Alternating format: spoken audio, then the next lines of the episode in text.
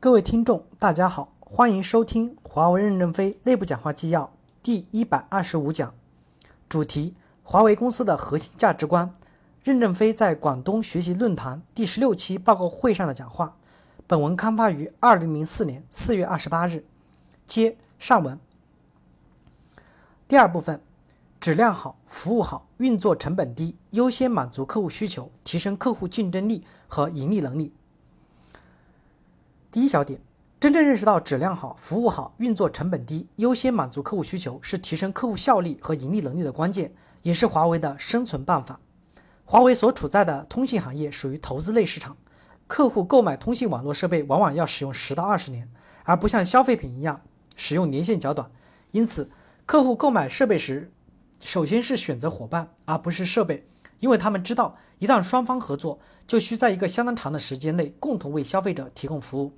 因此，客户选择的合作伙伴不但要具有领先的技术水平、高度稳定可靠的产品，能快速响应其发展需要，而且还要服务好，这个企业才有长远生存下去的可能。如果达不到前面几个条件，就是送给客户，客户也不要。客户要求的就是质量好、服务好、价格低，且要快速的响应需求，这就是客户朴素的价值观。这也决定了华为的价值观。但是，质量好、服务好、快速响应客户需求，往往意味着高成本。意味着高价格，客户又不能接受高价格，所以华为必须做到质量好、服务好、价格低，优先满足客户需求，才能达到和符合客户需求，才能生存下去。当然，价格低就意味着只能做到内部运作成本低一条路。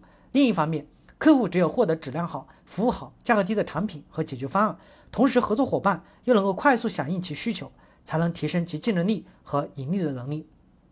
第二小点。华为如何提升客户竞争力和盈利能力？我们来看一个 AIS 案例。一九九九八年，我们公司和 AIS 合作的时候，AIS 还是泰国的一个小小的移动运营商。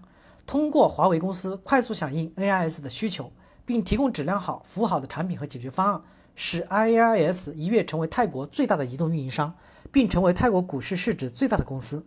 一九九九年六月，AIS 和 DTAC 同时推出了预付费业务。华为公司为 IS 提供产品解决方案及服务，先后八次对设备进行建设和扩容，帮助 A AIS 把竞争对手远远地甩在了后面。华为在六十年内完成了设备的安装和调试，快速满足了 AIS 的需求，比起业界平均周期大大缩短，有力帮助了 AIS 领先对手，快速抢占市场，构筑了竞争力。华为专门为 AIS 开发的高达八十项的业务特性，AIS 在发展过程的新需求，有效地提升了 ARPU 值。提高了盈利能力和竞争力。第三部分，持续管理变革，实现高效的流程化运作，确保端到端的优质交付。第一小点，为什么要持续管理变革？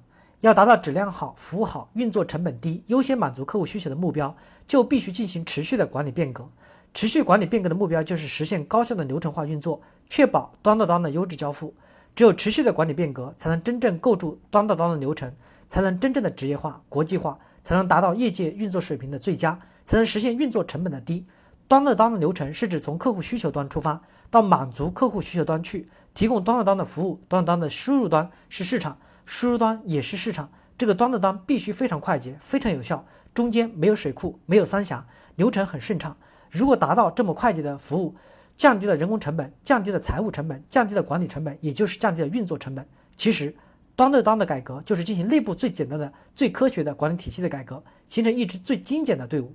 华为公司是一个包括核心制造在内的高技术企业，最主要的包括研发、销售和核心制造这些领域的组织架构，只有依靠客户需求的拉动，实现全流程的贯通，提供端到端的服务，即从客户端再到客户端。因此，高效的流程必须有组织的支撑，必须建立起流程的化的组织。建立流程化的组织，企业就可以提高单位生产效率。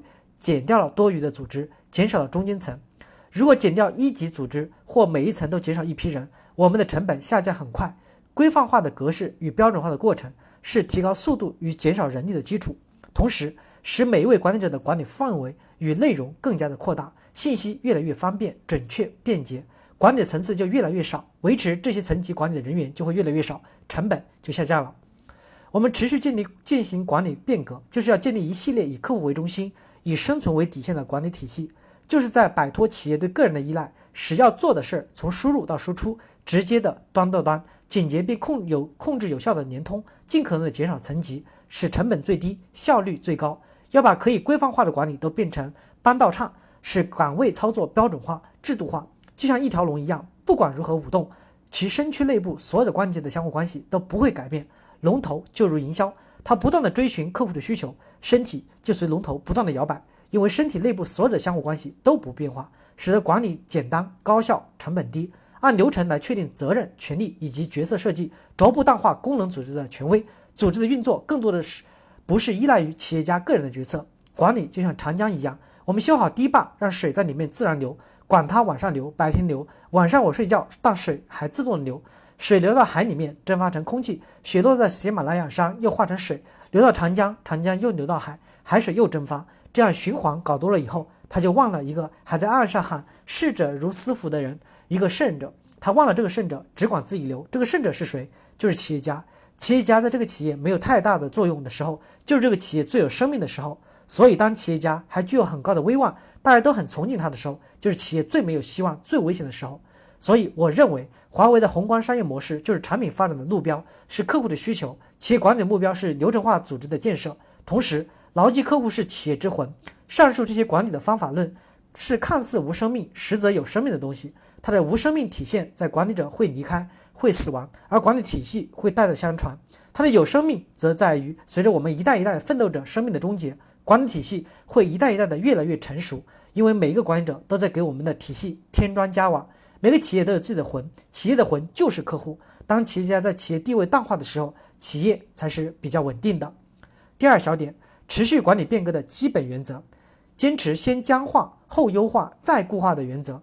引进世界领先的企业的先进管理体系，坚持小改进大奖励、大建议只鼓励的原则，持续的推进管理变革，坚持改进、改良和改善，对企业创新进行有效的管理，持续的提高人均效益，构建高效率的企业文化。感谢大家的收听，敬请期待下一部分内容。